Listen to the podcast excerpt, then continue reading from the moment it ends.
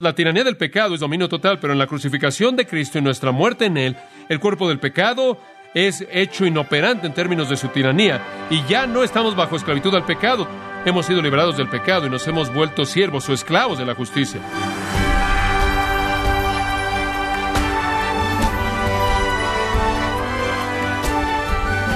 Le damos las gracias por acompañarnos en su programa Gracias a vosotros con el pastor John MacArthur.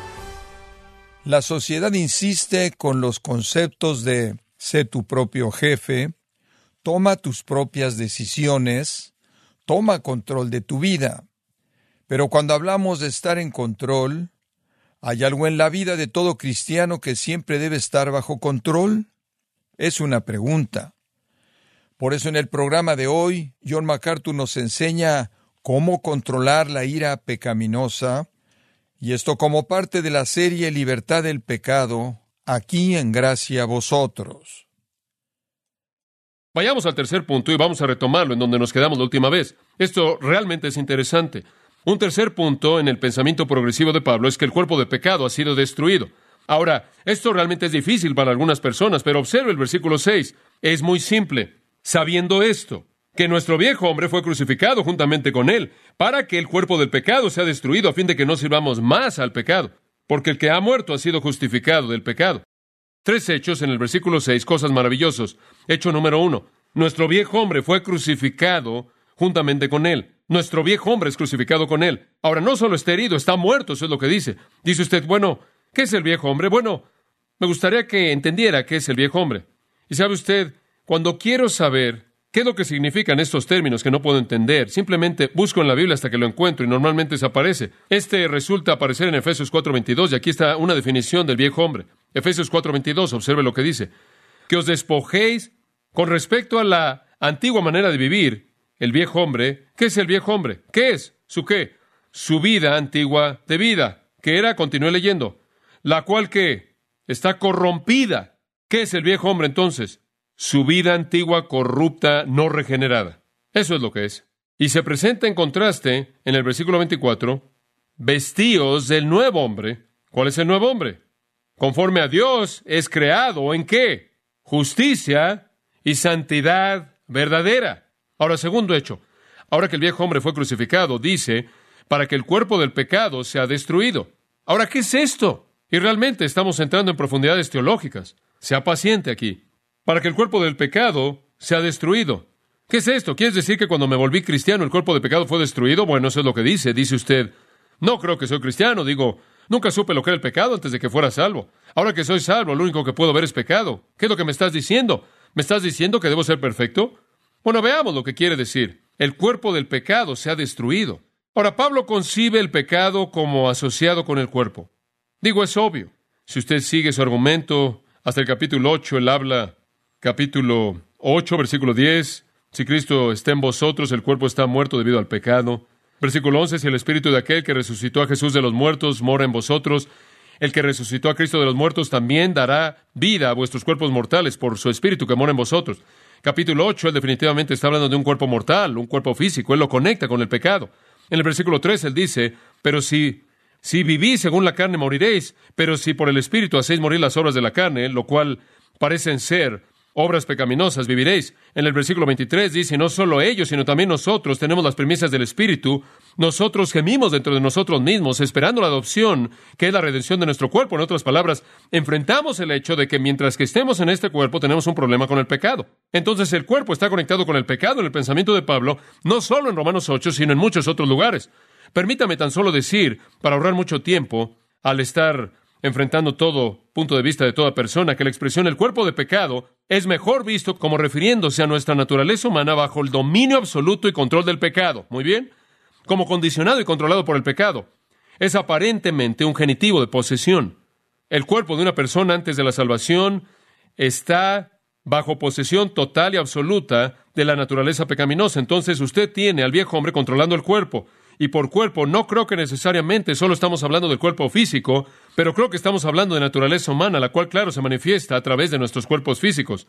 Y entonces, debido a nuestra unión en la muerte de Cristo, el cuerpo del creyente ya no es la posesión del pecado, ya no está controlado y condicionado y dominado únicamente por el pecado, y creo que eso es lo que Pablo tiene en mente. Estoy tratando de cubrir muchas cosas y mi mente está llena de ellas. Espero que no deje nada fuera. Pero 1 Corintios 6 viene a la mente en versículo 19.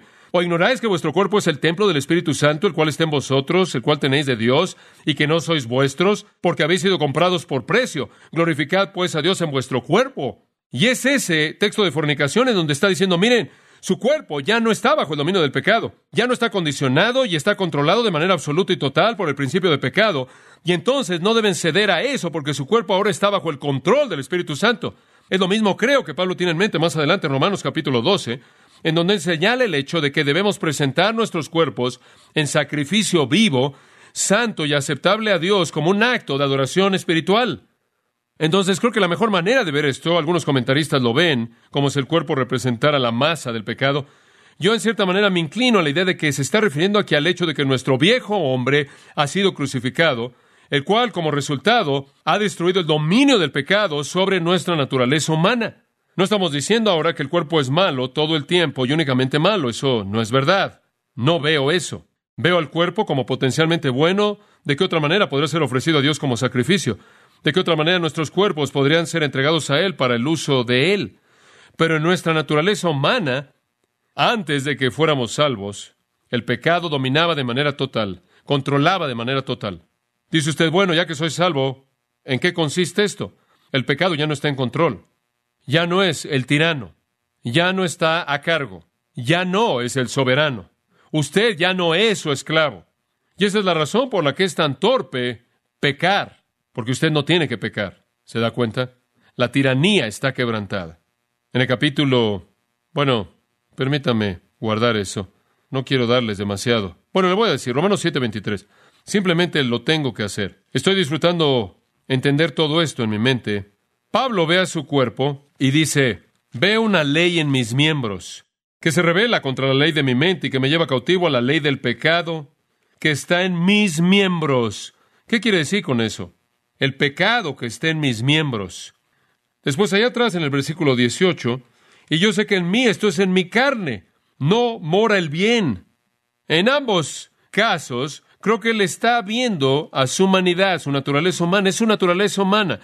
De manera innata, en esa naturaleza humana está el potencial para el pecado y la maldad. Son instintos, son inclinaciones, son propensidades que se convierten en puentes para el ataque del enemigo que nos llevan al pecado. Entonces el cuerpo, creo yo, en la terminología de Pablo, es básicamente el puente de ataque, es el vehículo mediante el cual el pecado se manifiesta a sí mismo. Y entonces la persona no regenerada en su naturaleza humana está totalmente controlada por el pecado. Permítame decirlo de otra manera. Una persona no regenerada no puede hacer nada realmente bueno. Él puede ser bueno malo, pero no bueno bueno. En otras palabras, él puede ser bien humano que no es bueno en lo que a Dios concierne. Eso es malo bueno. Pero no puede ser bueno, bueno, lo cual es bondad, que no solo es buena conforme alcanza a los hombres, sino que es buena conforme alcanza a Dios, porque el motivo es glorificarlo y la fortaleza se encuentra en el poder del Espíritu de Dios. Entonces, cuando usted se convirtió en cristiano, de acuerdo con el versículo 6, esa tiranía dominante del pecado sobre el cuerpo es quebrantada. Y hay un nuevo agente controlador. Vaya al versículo 16 de Romanos 6. ¿No sabéis que si os sometéis a alguien como esclavos para obedecerle, sois esclavos de aquel a quien obedecéis? sea del pecado para muerte, o sea de la obediencia para justicia. Ahora de pronto usted se ha entregado a Dios y Dios es el monarca y Dios es el gobernante. Versículo 17. Pero gracias a Dios, que aunque erais esclavos del pecado, habéis obedecido de corazón aquella forma de doctrina en la cual fuisteis entregados y libertados del pecado, vinisteis a ser siervos de la justicia. Como puede ver, tiene un nuevo monarca, tiene un nuevo señor, tiene un nuevo amo. El pecado ya no es el factor total absoluto controlador. Gálatas 5:24. Y los que son de Cristo han crucificado la carne con los deseos y concupiscencias. ¿Escuchó eso? Ahora esa es una afirmación posicional. Tiene manifestaciones prácticas que veremos conforme avanzamos, pero simplemente estoy tratando de decirle quién es usted en este momento. Más adelante hablaremos de cómo debemos conducirnos, pero la carne ha sido matada en términos de su tiranía, en términos de su dominio. No necesariamente está listo para escuchar esto en términos de su presencia. Martin Lloyd Jones solía dar una ilustración de esto. Él decía que habían dos campos en un pequeño camino en medio y toda su vida antes de que conociera a Cristo, él vivió en el campo por aquí. Satanás era la fuerza dominante en ese campo y Satanás le dictaba qué hacer y le decía lo que debía hacer y su naturaleza humana y su carne y su cuerpo eran usados para el pecado. Y después, por la gracia de Dios, él cruzó al campo nuevo. Y ese campo está bajo el dominio del Señor Jesucristo y es controlado por la justicia y por la santidad. Y ese es el nuevo gobernante y el nuevo monarca. Pero él dijo, siempre parecía tener dificultad, porque seguía oyendo a Satanás del otro lado del camino, dándome órdenes. Y aunque no estoy bajo su dominio, él tiene una manera muy inteligente de hacer que yo me interese en lo que él me está pidiendo que haga. No hay una tiranía real ahí, pero viene a nosotros en términos atractivos y frecuentemente, aunque no necesariamente lo hacemos, nos volvemos presa de aquello de lo que hemos sido librados. Y hablaremos de cómo enfrentar eso cuando lleguemos a lo práctico. Ahora, observe de nuevo de regreso en el versículo 6, el cuerpo del pecado es destruido. Destruir es probablemente una mala selección de términos porque nos da la idea de que quizás la naturaleza pecaminosa ha sido erradicada. Catargeo ha sido usada por algunos para enseñar la erradicación de la naturaleza pecaminosa. En otras palabras, usted nunca vuelve a pecar después de que es salvo. Usted comete errores, pero son diferentes. El término ocurre 27 veces en el Nuevo Testamento, pero simplemente su uso en Romanos nos ayudará a tener una mejor idea de lo que él quiere decir con esto. Por ejemplo, en Romanos 3.3, usted no tiene que ir ahí, simplemente escuche y siga mi pensamiento. En Romanos 3.3, él está hablando de la apostasía de Israel. Pablo dice, ¿acaso su incredulidad hará la fe de Dios sin efecto? Ahora, catargeo la palabra sin efecto, invalidará. No podrá significar destruir, porque nada podrá destruir la fe de Dios. De nuevo, habiendo defendido de manera maravillosa la doctrina de la gracia, Pablo dice en el capítulo 3, ¿invalidamos la ley por la fe? De ninguna manera establecemos la ley. Y de nuevo, no podría ser expresado destruimos la ley. La ley es eterna y no puede ser destruida por ningún hombre. En Romanos 4:14 dice, porque si los que son de la ley son herederos, la fe es anulada y la promesa es invalidada. Y claro, la promesa de Dios realmente nunca podría ser destruida. La palabra es mejor traducida en esos pasajes que le acabo de leer, invalidada. La idea es que aquí el cuerpo de pecado pierde su dominio, pierde su control total. Pienso en el capítulo 7, versículo 2. Una mujer que tiene a su marido está ligada por la ley a su marido mientras él vive, mientras ella vive. Si el marido está muerto, ella está libre, misma palabra, no significa que ella es destruida, significa que está libre del dominio de ese marido, él está muerto. Significa entonces, de acuerdo con Taller, hacer inoperante, hacer inactivo, privar de su fortaleza, me gusta esa, hacer inoperante, privar de fuerza o influencia o poder, invalidar, llevar a algo que no tiene operación. Y lo que está diciendo es que el cuerpo del pecado es privado de su poder dominante, de su poder controlador. Creo que realmente Phillips tradujo bien el pensamiento y la intención del versículo, que nunca olvidemos que nuestros viejos hombres murieron con él en la cruz para que la tiranía del pecado sobre nosotros pudiera ser quebrantada. Vayamos al tercer hecho. Primer hecho, el viejo hombre crucificado. Segundo hecho, el cuerpo de pecado es inutilizado. O la tiranía del pecado es invalidada, es hecha inoperante. ¿Para qué? Aquí está el tercer para qué aquí. A fin de que Aquí está el tercer a fin, a fin de que no sirvamos más al pecado. Ese es un hecho, no una petición. Ese es un hecho. Ya no serviremos al pecado. No dice que no pecaremos, pero ya no hay una tiranía. Usted no tiene que pecar si usted no es regenerado. ¿Qué es lo que tiene que hacer? Pecar. Aún lo mejor que puede hacer, según Isaías, la justicia que usted podría considerar lo mejor que usted hace es que trapos de inmundicia. Entonces la tiranía del pecado es dominio total, pero en la crucificación de Cristo y nuestra muerte en Él, el viejo hombre muere. El cuerpo del pecado es hecho inoperante en términos de su tiranía, y ya no estamos bajo esclavitud al pecado, duleuo, ser esclavizados, ser esclavos, ya no somos esclavos al pecado, y eso es lo que le leí en el 6.17 hace un momento y en el 16 al 18 particularmente, hemos sido liberados del pecado y nos hemos vuelto siervos o esclavos de la justicia. Ahora, la fuerza controladora de nuestra vida es la gracia y la piedad y la justicia y la santidad. Y Pablo reafirma la razón para esto en el versículo 7, porque el que ha muerto ha sido justificado del pecado. Esto es el que es muerto, es liberado del pecado. Y de nuevo, no es tanto la idea de que estamos muertos, es la idea de que nosotros que morimos, tiempo auristo, nosotros que morimos somos liberados del pecado. Y ese es el punto entero que él está presentando. Somos liberados de la tiranía del pecado. Ahora, permítame decir en este punto, no significa que somos liberados de nuevo de la presencia del pecado. El pecado todavía está aquí. Y mientras nuestra naturaleza humana esté aquí, mientras nuestra carne esté aquí, vamos a tener que luchar con eso.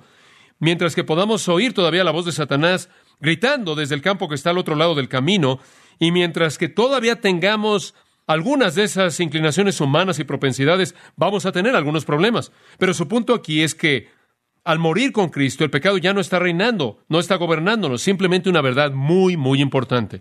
Y creo que simplemente vamos a añadir como un comentario aquí al margen, que esa es la razón por la que si un cristiano peca, él es responsable porque el pecado ya no tiene la tiranía.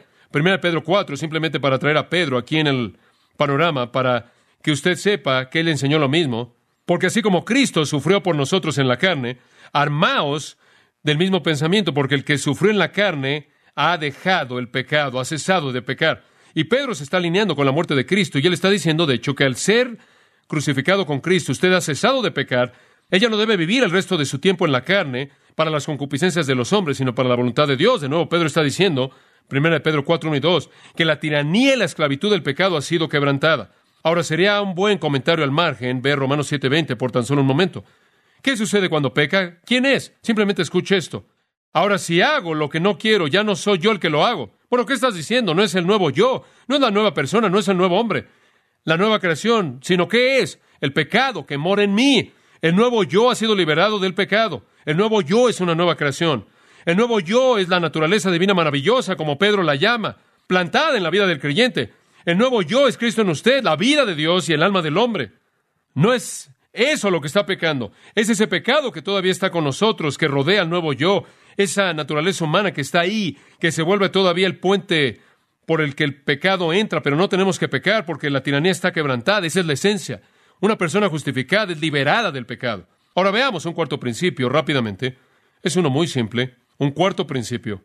Primer principio, somos bautizados en Cristo. Segundo, somos bautizados en la muerte y resurrección de Cristo. En tercer lugar, el cuerpo de pecado es hecho inoperante o ya no está bajo control. Y ahora, permítame darle un cuarto.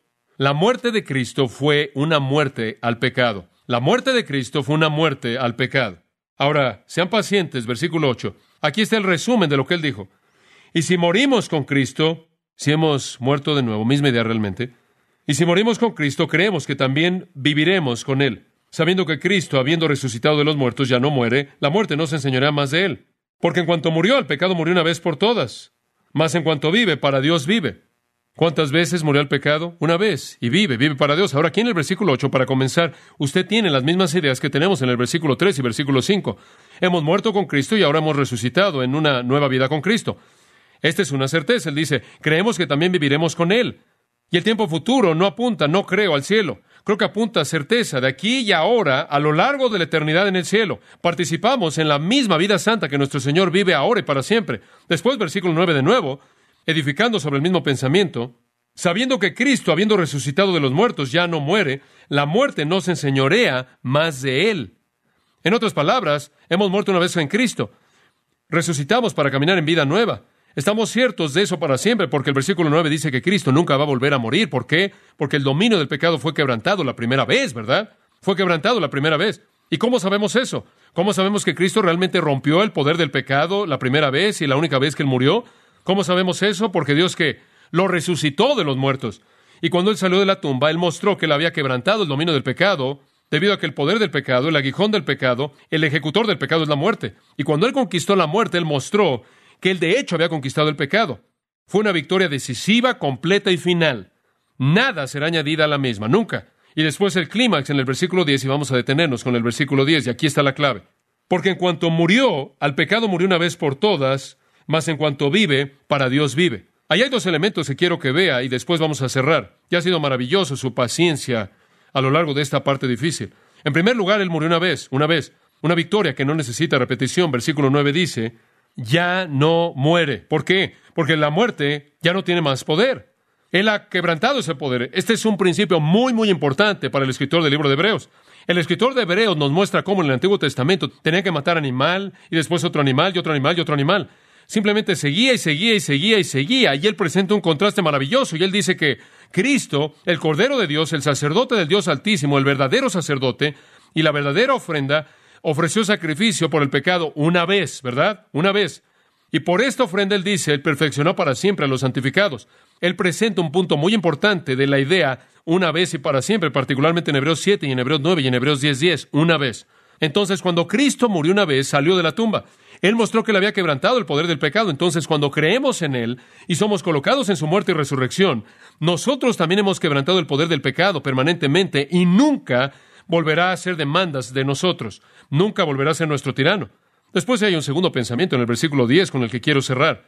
Y esta es la clave para aclarar algunos de sus pensamientos que van a ayudarnos a entender todo esto. Porque en cuanto murió, al pecado murió. ¿Qué significa eso? Los teólogos han luchado en esa frase, al pecado murió. ¿Qué significa? Morimos al pecado en el versículo 2, allá atrás. ¿Cómo es que nosotros habremos muerto al pecado y Él murió al pecado en el versículo 10? Ahora, ¿qué significa que morimos al pecado?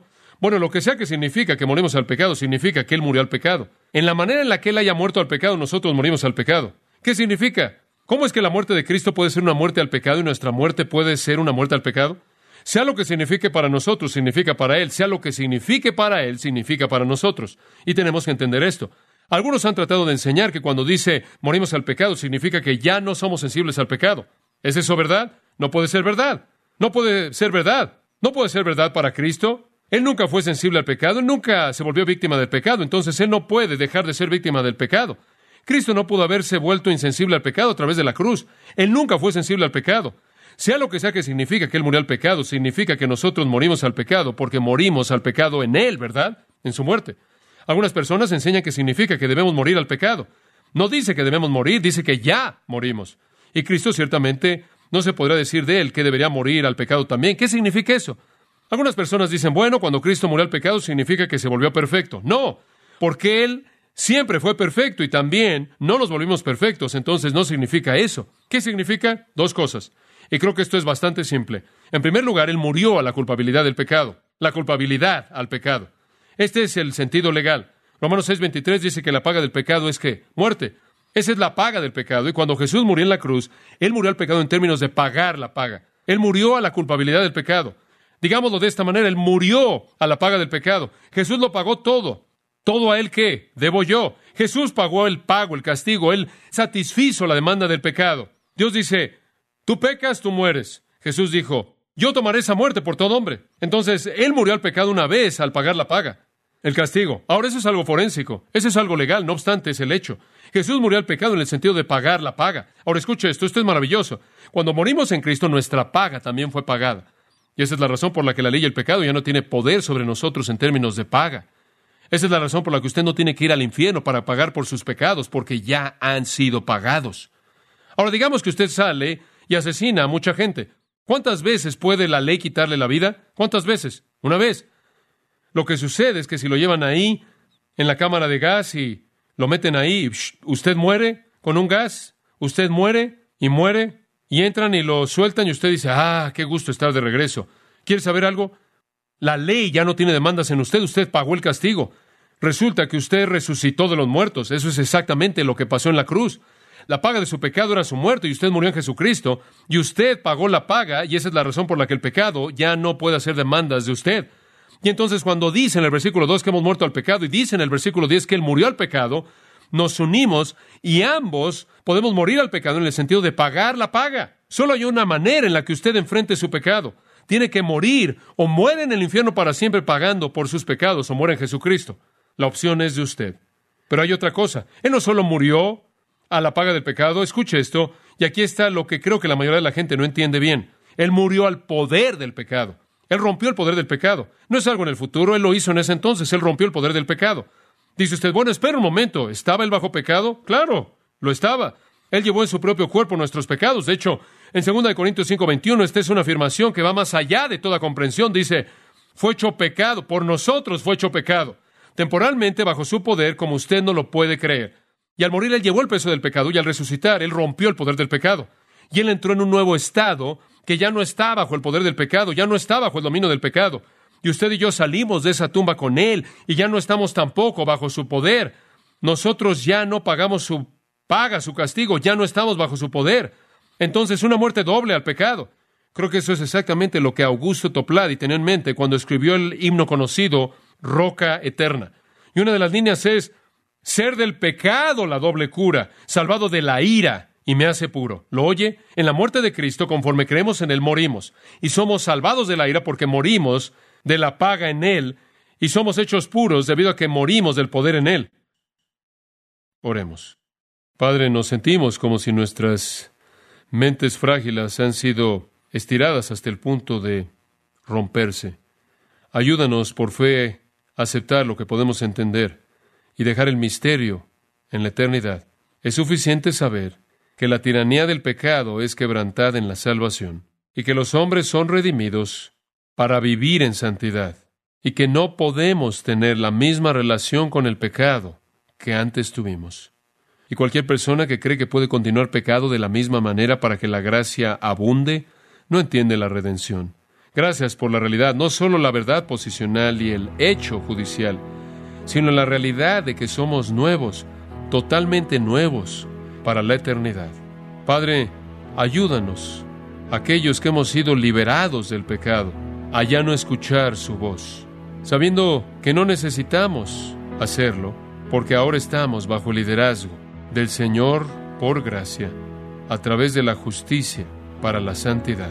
Ayúdanos conforme continuamos en este capítulo maravilloso para ver el desarrollo de tu descripción de lo que es ser un cristiano.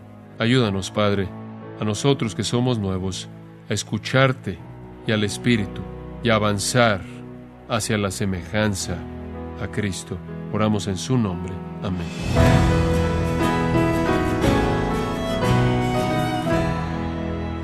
De esta forma concluimos el programa de hoy con el estudio Libertad del Pecado, en donde John MacArthur nos ha ayudado a comprender las aplicaciones prácticas del capítulo 6 del libro de Romanos y algunas de las doctrinas más ricas de toda la Biblia. Esto es parte de la serie Libertad del Pecado en gracia a vosotros. Y quiero recordarle, estimado oyente, que tenemos a su disposición el libro Santificación, en donde John MacArthur nos enseña que Dios desea que su pueblo sea santo, y la santificación es el objetivo de cada creyente, adquiéralo en la página de gracia.org o en su librería cristiana más cercana. Y le recuerdo que puede descargar todos los sermones de esta serie Libertad del Pecado, así como todos aquellos que he escuchado en días, semanas o meses anteriores, animándole a leer artículos relevantes en nuestra sección de blogs, ambos en gracia.org. Si tiene alguna pregunta o desea conocer más de nuestro ministerio, como son todos los libros del pastor John MacArthur en español, o los sermones en CD, que también usted puede adquirir, Escríbanos y por favor mencione la estación de radio por medio de la cual usted nos escucha en gracia a vosotros. Es importante conocer no solo el país y ciudad de donde usted nos escucha, sino también la radio. Para quienes contactan nuestro ministerio por primera vez, pueden solicitar una copia del mensaje de promoción sin costo alguno, un mensaje por oyente únicamente. Si usted vive en los Estados Unidos o Puerto Rico, escríbanos a Gracia Vosotros, P.O. Box 4000, Panorama City, California 91412. O puede escribirnos a través del siguiente correo electrónico radio arroba en nombre del pastor John MacArthur, de nuestro productor David Torres y del personal, le damos las gracias invitándole para que nos acompañe en la próxima edición y así juntos continuar desatando la verdad de Dios un versículo a la vez en gracia a vosotros.